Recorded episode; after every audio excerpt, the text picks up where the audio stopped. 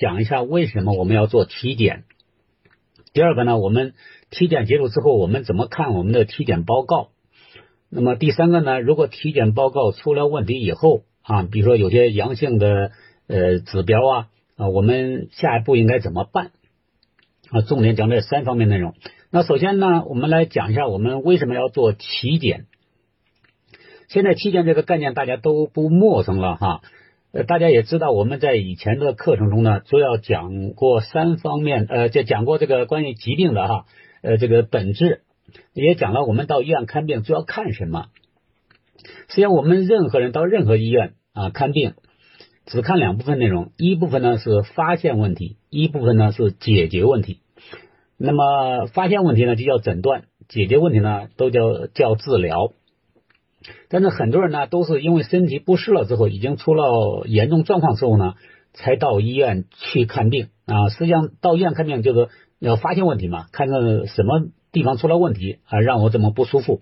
实际上它是一个倒推的过程。那么这个过程呢，实际上相对来讲都已经晚了啊，而且是比较被动的。那么这个体检呢，体检它实际上是一个关口前移的过程。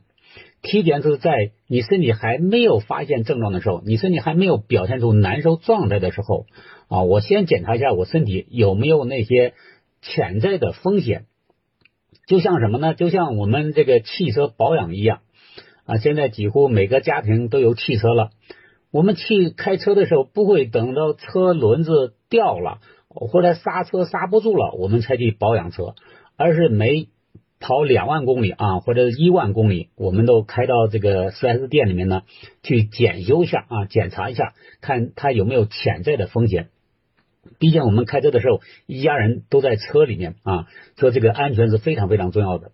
这个体检就非常类似于车的例行保养啊，例行保养呢，它的目的什么呢？目的就是把这些问题啊啊发现的更早。更早的话，那我们讲的这个一般这个疾病啊，或者这个其他问题也是一样的，它都有一个从小到大的过程啊。这个我们中国人呃特别经典的一句话就是那个千里之堤啊，溃于蚁穴啊，蚁穴就千里的大堤啊，你看起来这个宏观上看起来没什么问题，但是如果有一个蚁穴啊，蚂蚁的蚁啊，一个蚂蚁窝啊，弄一个。呃，打了一个洞啊，你看起来医穴，大家想象蚂蚁多小啊，它打的洞能有多大呢？但是如果有了这样一个洞，那么这个水如果从大堤跟着这个医穴啊向外流的话，那早晚有一天呢，它会溃坝啊溃坝。所以这个我们这个预防的概念就是这个。当发现淤血的时候，就开始处理，而不是等到溃坝了之后啊，变成一汪洋了啊，把这个呃田呐、地啊、人呐都淹了之后，我们才去处理这个问题啊。这就是这个呃体检的意义哈。那么体检呢，现在呃由于国家的这个健康政策啊啊，包括健康意识的觉醒，呃，大家都有这种意识了，而且几乎每一家医院都会有个体检科。那么这个就给大家体检呢。呃，提供了很大的方便。有些单位比较好的话啊，单位给职工的福福利啊，就是每年安排一次免费的体检啊。那么现在的体检呢，因为比较方便，而且成本也不是特别高啊。像一般的呃，不是核心的大城市，像不是三疗医院、协和医院这些。呃，核心的这个大的三级甲等医院的话，一般的体检的套餐哈，现在都有套餐了。这个套餐就是把身体的几乎我们主要的组织器官都检查一遍，差不多一千多块钱都下来了啊。所以对我们人体来讲，如果每年能花一千到两千块钱，对我们全身做次例行的检查，这是非常非常划算的啊。为什么这样讲呢？因为我们到四 S 店去保养汽车。例行保养一次，差不多也就是一千多块钱，而我们身体要比我们的汽车要贵得多得多啊！所以做一次例行保养，呃呃，这个这个体检啊，花一两千块钱是非常划算的。而且最好的什么呢？现在体检，呃，这个它也没什么季节性，你什么时候时间方便啊？你什么时候可以预约一下啊？去做个体检，都非常的灵活。所以我就强烈建议大家一定要有这种意识哈，就这个把这个体检。重视起来啊，重视起来。那么这个体检，什么人这个一定要格外的重视体检呢？第一个呢，呃，是这个从年龄上来讲啊，三十岁以上的人，无论是男性和女性，至少每年都要做一次例行体检啊。这是这个从年龄阶段来讲啊，因为大家知道很多慢性病，我前两节课也讲了，它都是逐渐积累起来的啊，逐渐积累起来的。所以相对来讲，年龄越大的话，那么它积累的年头越长，就越容易出现什么呢？疾病的苗头。这时候我们体检的话，就有可能早期发现的啊，早期发现。那么这个早期发现，那么把疾病消灭在萌芽状态，那就容易的多得多啊。所以这第一个呢，从年龄上啊来讲，三十岁以上的人呢，我就建议呃大家呢每年安排一次例行体检。那最好这个体检的时间呢，呃能是一个周期性的啊，这个呃最好每年，比如说你安排了这个三月份开春体检，那到第二年的三月份啊这个周期。体检啊，你如果是安排六月份体检，你到明年六月份体检，这样的话，你可以大概评估这一年的身体的变化啊。因为这个如果隔的时间太短的话，可能身体的变化不太容易表现出来。这是第一个。那么第二个呢，就是如果有家族史的话啊，家族史什么意思呢？比如说啊，你家庭里面有一个人啊，有这个，比如说这个得了某种癌症啊，你比如说这像结直肠癌啊。啊，他的家族的这个这个呃背景啊，呃叫我们叫遗传背景，那相对来讲呢关联性相对其他疾病来讲偏大。那么这样的话，你就应该在体检的时候再加做一个，比如说这个呃肠镜的检查啊，肠镜检查啊，或者是如果你家族里面啊有人得这个乳腺癌的话，那对一个女性来讲的话，你再加做一个乳腺的特殊的检查啊，这是这个我们讲的体检。要额外的重视啊，体检。那么现在由于这个我讲的这个体检，当然都是西医的体检了哈。那么体检呢都是呃仪器体检的啊，而且仪器呢呃都非常先进啊，现在医院也都不缺钱，所以这个。检查出来的结果啊，大同小异，所以为了体检也犯不着你从海南跑到北京啊，也犯不着从内蒙古跑到北京体检，在当地医院体检就可以了啊，这样也可以节约大量的呃医疗费用。这第一个，我们讲这个一定要把体检这个概念哈，这个深入人心，要重视起来啊，重视起来，主要是年龄啊，从年龄角度来讲，那么这是第一个。那么第二个呢，我们来讲一下体检，我们会发现哪些问题？那么体检呢是这样哈，以前的课程也讲过了，医院的所有检查，医院的所有检查，高度概括起来有两大类检查，一大类检查呢就是仪器的检查，一大类检查呢就是生化指标的检查。所谓的仪器检查，比如说这个体检项目里面可能有这个 B 超啊、CT 啊、X 光啊。啊，有的家做的可能要肠镜检查，这些都叫仪器的检查。那么这这是一大类检查，那剩下的呢，所有的检查都叫生化指标检查。那么最常见的是抽血检查，检查血液里面成分的变化，包括尿液的检查、大便的检查。那么这些指标都属于生化指标检查。所有的医院的检查就这么两大类啊，所以你不管你选择的哪个套餐啊，包括套餐不管多贵啊。这个这个里面有多少系系列的这个项目啊？要么都是仪器检查，要么都是生化指标检查。那么既然是这样，只检查这两样东西，所以结果出来之后呢，那也只有两样。要么表现出来，你比如说 B 超啊、CT 啊、X 光啊，检查出来啊，这个这个仪器检查，因为它仪器检查是检查这个宏观结构的啊，宏观结构的，所以就会描述一个呃结论。这个结论呢是。在你哪哪哪发现了什么什么东西啊？比如说发现了一个结节呀啊结节，比如说甲状腺的结节呀啊，或者肝上的一个囊肿啊、血管瘤啊啊等等啊，哪地方可能像一个息肉类的东西啊？比如做肠镜检查，所以他一定会描述这样的一个亲自看到的这样的一个身体结构的变化啊，这是这这个仪器的检查。那么生化指标检查，它一般的。报告是会怎么显示呢？因为生化指标检查的话，它不是检查呃，不是直接显示身体结构变化的，它是一些一些数字啊。这些数字呢，那通过大数据统计呢，是一般人呢都落在某个范围内啊。这个范围大家都知道，比如说你的红细胞多少，呃，数量多少啊，你尿液的 pH 值这个多少，它是一个范围。那么绝大部分人呢，这个呃参考值呢都在这个范围之内，所以他就把它定成一个定成一个这个标准参考值。所以你做生化指标检查的时候，如果你的数字偏离了这个数据库里面这个参考范围的话，它就会给一个箭头啊，这个箭头呢要么向上指啊，要么向下指。向上指呢呃就是这个超量了啊，就是这个这个高了。那么向下指呢呃就是低了啊，就是这个比如说你的红细胞太少或者血红蛋白太少，那可能就呃说你贫血等等哈。那么这是两大类生化指标检查。那生化指标检查呢？这个里面呢，呃，我们为什么这个要参考生化指标检查呢？大家知道，我们全身是一个统一的整体。这个生化指标检查实际上它是反映全身的变化的。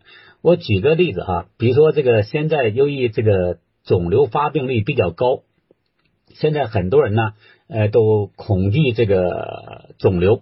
那么一般体检项目里面呢，现在都加了一个肿瘤的筛查啊，有的呢是在套餐里面，有的是这个要额外的加钱啊，做某种呃肿瘤的特殊筛查。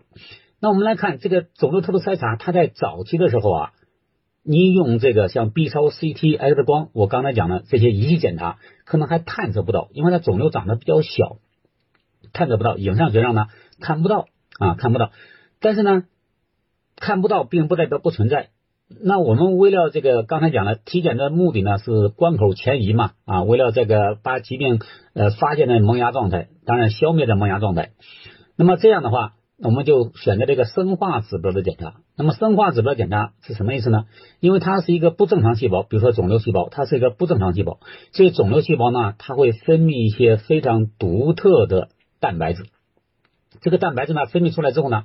它有可能会渗入到血液循环中去。那由于血液全身循环的，所以抽血检查的检查的时候呢，因为这个生化指标检查是非常敏感的，就有可能把这个肿瘤细胞分泌的特殊蛋白质啊，这个医学上叫肿瘤标记物啊，或者肿瘤标志物啊，就会把它显示出来。所以肿瘤标志物显示出来，如果超过正常值，而且超过正常值比较高的话。尽管在影像学上啊，比如说你 B 超、CT、X 光没有看到真正的肿瘤，但是实际上，那么就反映了这个人身体可能有就潜在的风险，潜在的风险啊。所以，当我们看我们检查报告的时候，刚才讲了，它只有两种，一种呢是仪器的检查，它一定会描述一个结果，有没有看到你的身上的结构的变化啊，囊肿啊，新生物啊。啊，现在根据经验呢，判断啊是血管瘤啊，还是真正的这个肿瘤的占位啊，啊所谓的癌症嘛啊，或者息肉啊，他一定能看到这些东西。只要有这样的描述，就说明你身体肯定不正常啊，这个组织器官肯定不正常，只是有的风险大，有的风险小。如果生化指标的话，那么就会反映出来你这个身体的这个呃这些功能性的东西啊是否正常。比如说这个。刚才举那个例子，肿瘤标志物啊，尽管你没有发现身上的肿瘤，但是肿瘤标志物如果比较高，而且高的比较多的话，那么这个风险就开始加大了啊，加大了。那这时候说，那我就我也没找到是身体哪个部位长了肿瘤，但肿瘤标志物升高了之后，我怎么办呢？那么这个就牵涉到我今天晚上要给大家分享的第三个话题，就是如果体检之后啊，比如说呢有阳性表现，体检结果。有阳性表现，那么现在呢？呃，体检报告出来之后呢，他一般一个总的这个评估的医师啊啊，会给我们写一些结论啊，甚至呃报告出来之后呢，也建议我们拿着报告呢找那个主任医师啊，让他给我们综合评估一下，他会给一些这个后续的一些建议，后续的建议。那么下面呢，我就来重点讲一下，如果一个人通过体检。发现了这阳性的发现啊，阳性的结论。比如说刚刚讲了，如果是仪器检查的话，你发现了甲状腺的结节或者乳腺的结节啊，肺部的结节等等啊，包括肠道的息肉啊，肠道息肉，这是一类，这是一类。还有一类呢，就是这个，比如说生化指标上的肿瘤标志物的升高啊，因为因为这个人体太复杂了，我不能全部都讲哈，我只是讲这两大类吧。啊，你你体检发现了糖尿病、高血压，那就很容易了啊，因为它也没有这个呃很很现实的风险。我讲，如果是一些类似于肿瘤的类肿瘤的，或者肿瘤接近肿瘤这些阳性发现，下一步应该怎么办？那首先我们来看一下哈，如果是仪器检查的话，刚才讲了，仪器检查它一定是检查结构变化的啊，是宏观结构变化的。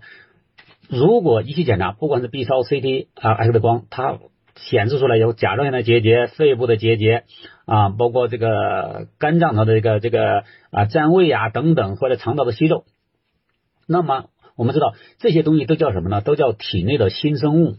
那么新生物它不会无缘故来啊，就这个结节都是比较小叫结节，大了就叫肿瘤了嘛啊，所以肿瘤就从结节长出来的嘛。但是在结节这个阶段呢，因为它太小啊，太小。我们还不知道它发展的这个趋势是什么，这个结节会不会消失啊？将来会不会发展肿瘤啊？不知道，不清楚。那么在这个阶段呢，因为它对人体几乎还没什么伤害啊，还你有体检发现了发现的嘛？对身体还没什么伤害，对人体的危害呢，它还表现不出来啊，甚至这个一年两年都表现不出来。那在这个阶段呢，医院就很难用手术、放疗、化疗的方式来处理结节，为什么呢？因为这时候医院治疗的风险比这个结节对人的风险要大得多得多。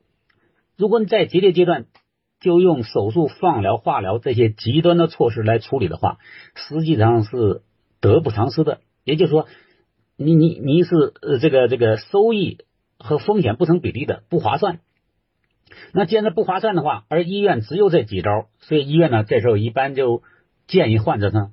啊，就是定期复查吧，啊，定期复查，定期复查意味着什么呢？就建议你三个月以后或者半年以后啊，你每半年、每三个月再来检查一次。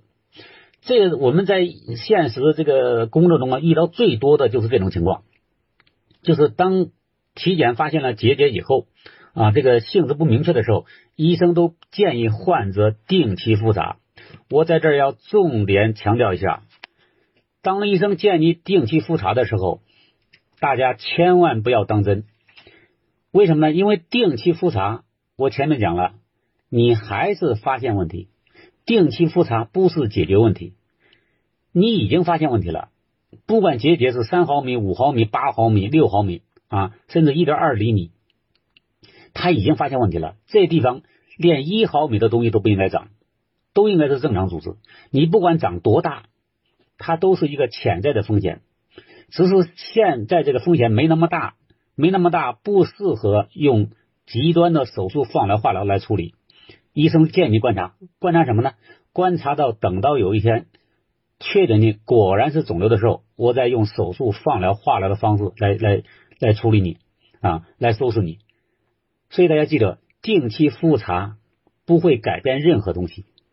因为定期复查仍然是发现问题，而现在我们需要的是解决问题。所以，当你发现不管是哪个部位的结节，甲状腺结节也好啊，乳腺结节也好，或者肺部的结节也好啊，任何地方的占位都可以。如果医生建议你定期复查的话，你千万不要完全相信。应该怎么办呢？应该采取积极的预防肿瘤的措施。你立即采取预防肿瘤措施啊！但预防如何预防肿瘤？不是今天晚上我们要讲的课题哈，我只是讲你的方向是什么啊？如果有体检之后有这些阳性的表现，你应该怎么处理它？你立即采取预防肿瘤的措施。那么预防肿瘤措施之后呢？这个措施在你身体里面有没有起效果？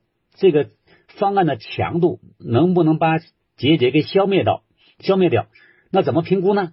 需要通过复查的方式来评估它。所以大家记住，医生建议您的定期复查是对你采取的措施。是否有效进行评估的？如果你什么事都不干，只是定期复查啊，不管你半年复查一次还是一年复查一次，如果你不是不采取措施，只是这样做的话，早晚有一天果然是肿瘤啊。所以这个呢是风险是很大的啊。如果你什么事都不干，只是定期复查，我这个呢我重点交代一下啊，重点交代一下。这第一个，你在影像学上啊，影像学上如果发现了呃结节啊。或者性质不明的囊肿啊，或者常见做的发现的这个息肉等等，不不管是胆囊息肉、胃的息肉还是肠道的息肉啊，你千万不要啥事都不干，只是定期复查，因为定期复查不会改变任何事情。这是影像学上的检查报告啊。那么如果是生化指标的检查报告不正常啊，因为这个这个你像贫看出来红细胞少啊，或者是血红蛋白少啊，那需要进一步。检查了啊，是什么原因啊？什么到底营养不良啊？贫血还缺铁性贫血啊？那需要进一步分析了啊。那么今天呢，我就只是重点讲的一些一些和肿瘤相关的哈，因为肿瘤相关的话，这个风险比较大。比如说你生化指标上，这个你仪器检查没有发现任何结节和肿瘤，但是生化指标呢，比如说你家乡做的这个肿瘤标志物啊比较高，像今天我就接到一个患者的一个体检报告啊，他两个肿瘤标志物都很高啊，而且这两个肿瘤标志物呢都是反映消化系统肿瘤的，但他消化器官呢在影像学上没有发现任何肿瘤，没有发现任何新生物。那大家想想，如果只是一个肿瘤标志物高的话，那我们说哎怀疑观察；但如果两个都高，而且高的还比较多，那说明什么呢？说明这个人消化器官肿瘤的风险是很大的。那这样的话，大家想一想，如果是这样的话，在医院的话，医院怎么处理呢？医院是没法处理的，因为医院找不到肿瘤长在哪嘛。但它两个肿瘤标志物又非常的高。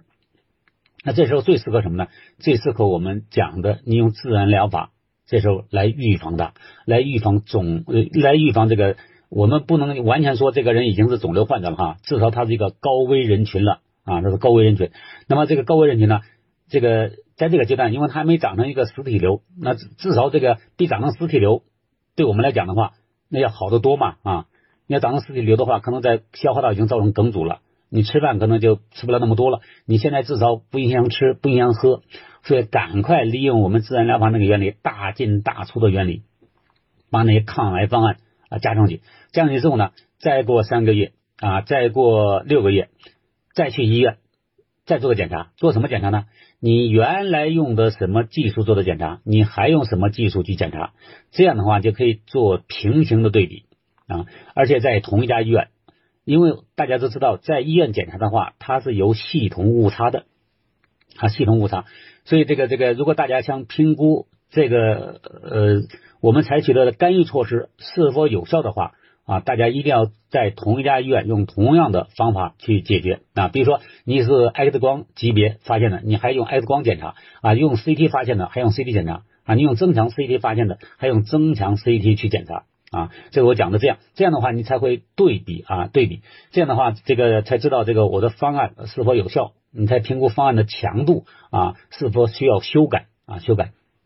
这是讲的这个呃，当我们发现这个阳性指标以后啊，阳性指标，当然其他指标也是一模一样的啊，其他指标呃，我刚才讲了这个这个肿瘤指标的话，我们要进行高度重视，因为这个疾病呢。啊，它带来的危害比一般的慢性病、糖尿病、高血压要要呃风险大得多得多啊，所以我们要引起高度重视。而且今天有一个新闻说，中国的肿瘤发病率啊，这个新发人数啊，已经全世界排第一位了啊。这个世界第一的话，那实际上就不是什么光荣的事了啊。那说明大家生活这个环境啊，哈，相对来讲风险还是比较大的。那这个环境呢？当然不仅仅包括我们大家看到的地球物理环境啊，是蓝天白云，可能我们吃饮食啊啊，这个包括压力啊各方面啊，可能都不安全啊，不安全，所以这种风险加大，风险加大之后呢，这个如果体检发现了这些问题的话，所以我们要在这方面呢进行什么呢？进行一些调整啊，调整。这是我我讲的这个体检哈，体检刚刚讲了啊，讲三方面的内容。第一个呢，大家一定要重视体检。啊，重视体检就是关口前移，关口前移啊，这个这个早发现，你发现的问题一定是小问题啊。你每年体检，每年体检，你今年没有这个发现任何问题，体检没有发现任何问题啊。你看你第二年体检发现长了一个肿瘤，长了十公分那么大，这种可能性概率很低很低的，因为肿瘤它在体内，我们还有身体的免疫力，还抑制着它，不会长那么快的。所以你只要这种规律性的体检的话，你发现的一定是早期的。所以这是体检的意义啊！你这个肿瘤是这样，你糖尿病、高血压也是一模一样的啊，也是一模一样的。那么我我最近就辅导一个新发现的糖尿病患者，那这这个这个是个年轻人，他就是每年体检，体检早早就发现了，早就发现了，医生说一辈子不就不可能好啊，终生那个吃药。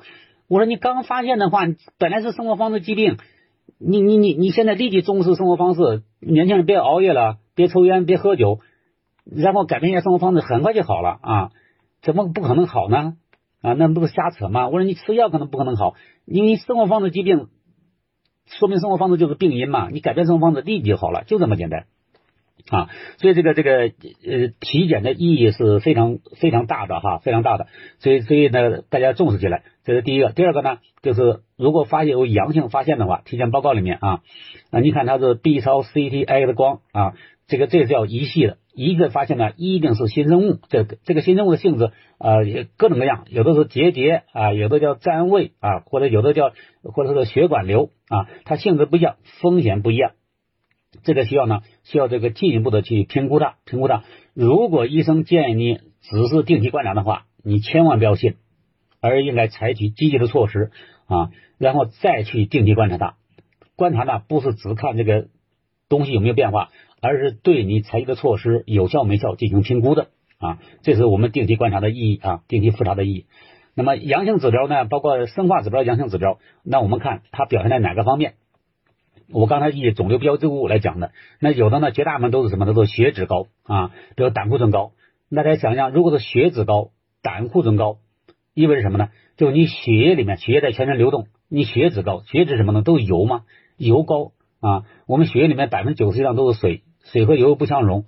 那么那么高的脂肪，那在血管里面流动，肯定容易挂壁嘛啊，所以就会挂在血管壁上，血管壁上变成脂肪斑块，脂肪斑块越积越多。啊，那变成动脉粥样硬化的斑块，那么这肯定是什么呢？肯定将来时间越来越长的话，那么血管越来越狭窄，血管越来越狭窄的话，那血液通过呢，那就压力越来越大，就变成高血压。